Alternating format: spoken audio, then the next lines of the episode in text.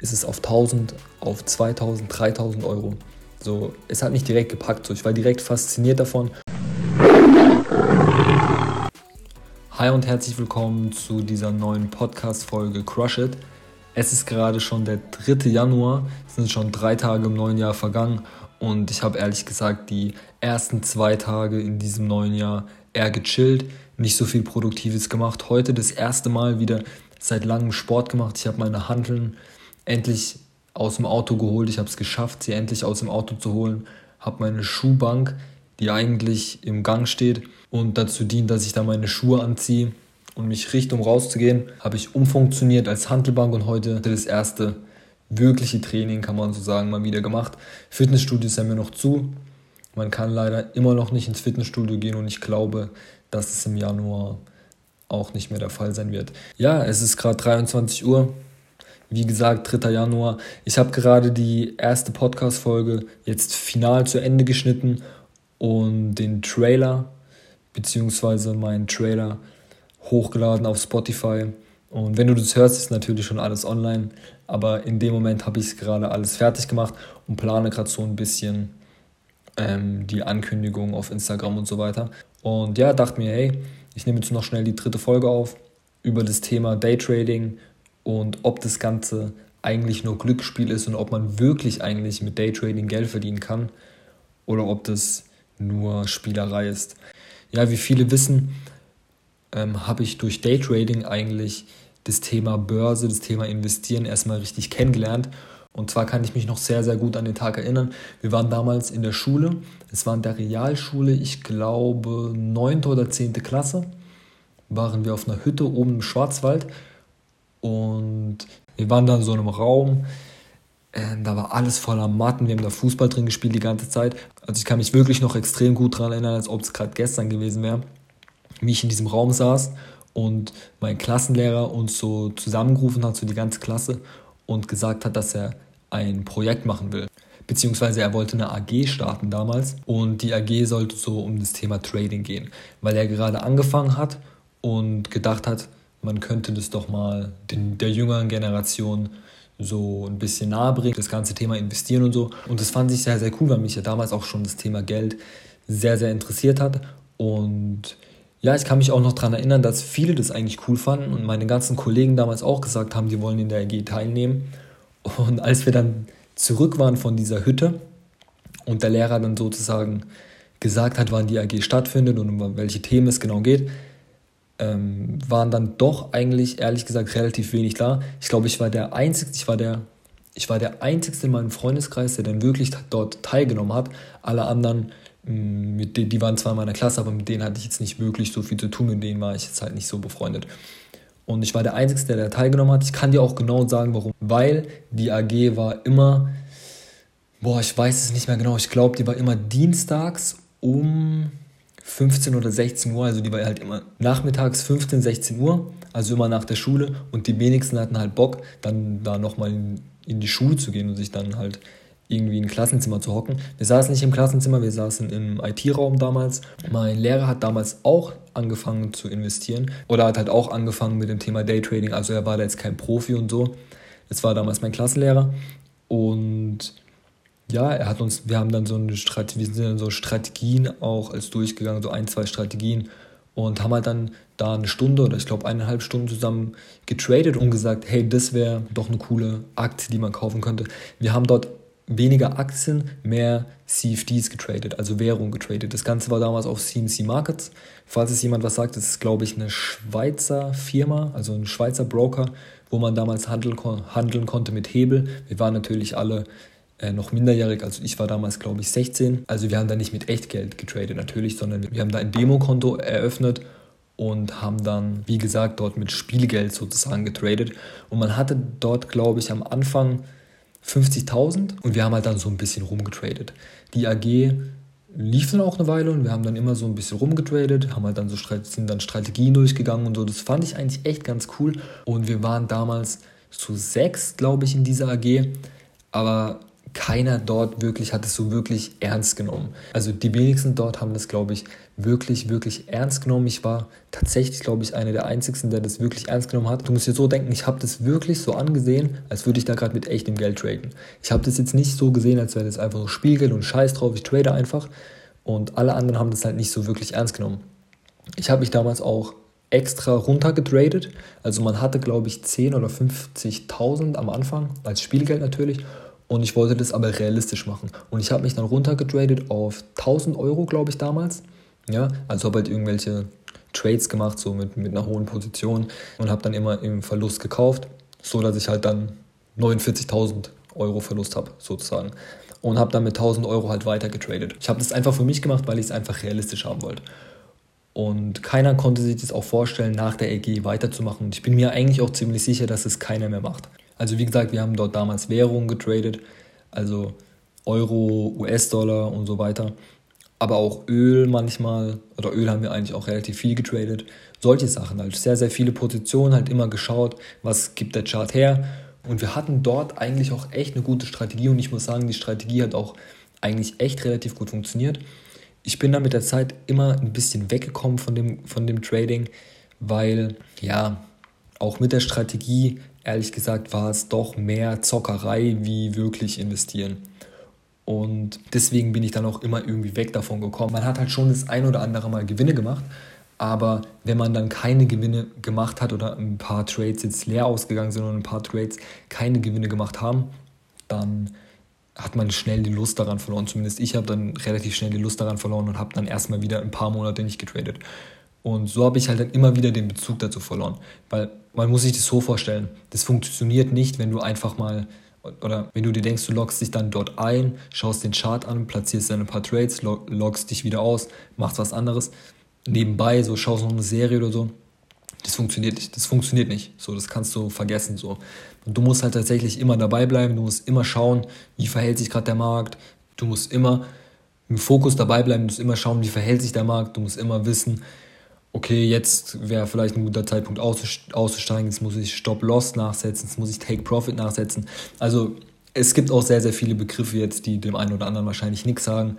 Aber Stop-Loss, um, äh, Stop -Loss, um das kurz zu sagen, ist einfach, wenn die Währung so und so viel fällt oder wenn du so und so viel Prozent im Minus bist, dass es dich automatisch rausstoppt.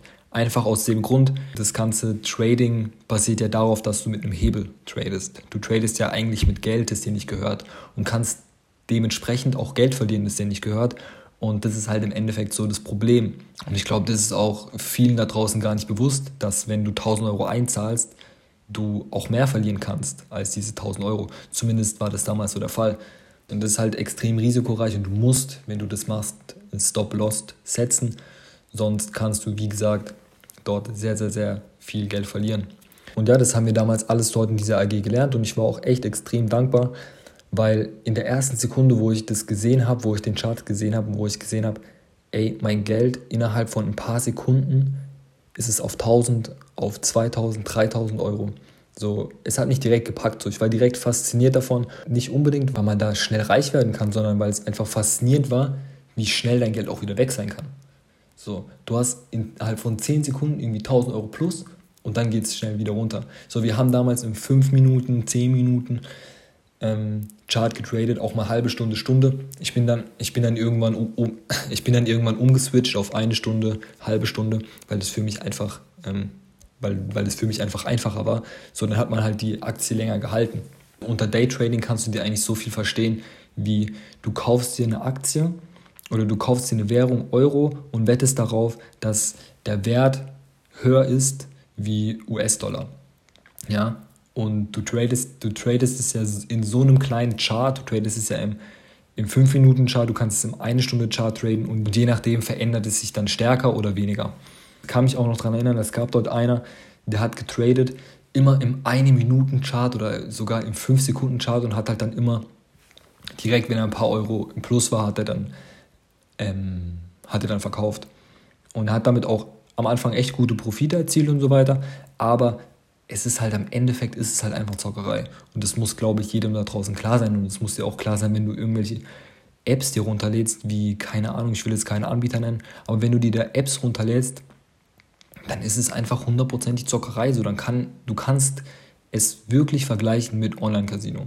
du kannst es wirklich vergleichen mit Online-Casino, nur dass du beim Trading hast du vielleicht sogar noch bessere Chancen im Online-Casino, weil beim Trading ist es halt tatsächlich eine 50-50-Chance. Entweder der Kurs steigt oder der Kurs fällt. Das hat mich halt eben extrem fasziniert und ich habe mit meinem Lehrer auch damals geredet und habe ihm gesagt, ey, ich will es oder ich kann mir das tatsächlich vorstellen, es irgendwann mal als Beruf zu machen. Damals war ich, wie gesagt, 16, 17 und hätte ich mir das auch echt gut vorstellen können, als Beruf zu machen. Heute weiß ich, man kann es schon als Beruf machen. Es gibt auch welche, die machen es als Beruf, aber es ist extrem, extrem schwierig und nur weil du mit einer Strategie gerade erfolgreich bist, heißt es nicht, dass du immer erfolgreich bist. Das musste ich auch lernen, weil zum Beispiel, ich kann mich auch noch sehr gut erinnern, als Donald Trump dann, als Donald Trump Präsident geworden ist. In der Zeit davor habe ich dann wieder so mit dem Trading angefangen und da hat meine Strategie halt einfach nicht mehr funktioniert irgendwie, weil dann plötzlich Dinge in den Markt geworfen werden, ja, oder Indikatoren in den Markt geworfen werden, mit denen man, mit der, oder mit der die Strategie halt nicht rechnet so. Und ähm, das hat mir, und das hat mir halt auch nochmal gezeigt, hey, egal welche Strategie du hast, es gibt immer noch andere Faktoren an der Börse, die deine komplette Strategie wieder komplett zunichte machen.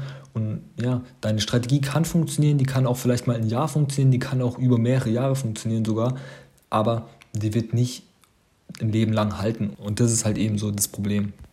Und ich weiß, es gibt Daytrader da draußen, zumindest, oder die nennen sich halt Daytrader da draußen, die ähm, da rausgehen und sagen, hey, die verdienen so viel Geld, bla bla bla. Und ich bin mir sicher, ein paar von denen verdienen auch wirklich Geld damit. Und ein paar machen sogar wirklich Profite. Aber du musst dir so denken, schau mal, ich kann jetzt auch anfangen zu traden. Und ich kann jetzt auch irgendwie mein Portfolio zeigen. Oder ich kann jetzt auch irgendwelche Trades setzen. Aber die, wo ich dann im Endeffekt auf Instagram poste, das tue ich immer noch selber bestimmen. So, weißt du, was ich meine? Es heißt ja nicht, dass wenn er jetzt zum Beispiel heute 1000 Euro plus gemacht hat, ist es ja voll, ist es ja voll in Ordnung. Oder wenn er mit einem Trade 1000 Euro plus macht und es zeigt, ist ja voll in Ordnung. Aber die Trades, mit denen er 1000 Euro minus gemacht hat oder vielleicht sogar 2000 Euro minus gemacht hat, so die zeigt er halt nicht. Und Daytrading habe ich halt immer so das Gefühl, du gehst einen Schritt nach vorne, aber zwei wieder zurück. So war halt immer meine, meine Erfahrung und ich habe ja, ich ja das jahrelang gemacht, so, ist nicht jahrelang am Stück, aber ich habe dann immer ein paar Monate getradet und dann wieder den Fokus darauf, darauf verloren und das war halt immer so meine Denkweise dazu. Und die ganzen Coaches da draußen ist auch in Ordnung. Wie gesagt, ich glaube denen auch tatsächlich, dass die ein paar Mal gute Trades machen, aber im Endeffekt ist es Glück. So, im Endeffekt ist es nichts nicht mehr als Glück, weil egal welche Strategie du hast und egal wie du diesen Chart analysierst, es kann trotzdem immer was passieren, das dir diese komplette Analyse ruiniert und es bringt dir im Endeffekt dann nichts mehr, dass du es analysiert hast. Ist einfach so. Und ich weiß, dass es vielleicht auch Daytrader da draußen gibt, die das anders sehen. Kann alles gut möglich sein. Wie gesagt, ich habe es lange selber gemacht und lange selber meine Erfahrungen dort gesammelt und es sind einfach nur meine, wie gesagt, einfach nur meine Erfahrungen, die ich dir ähm, hier mitteilen will. Jetzt nochmal auf diese Coaches zurückzukommen. Wie gesagt, ich glaube denen, dass sie da auch mal Geld verdienen, bla bla bla.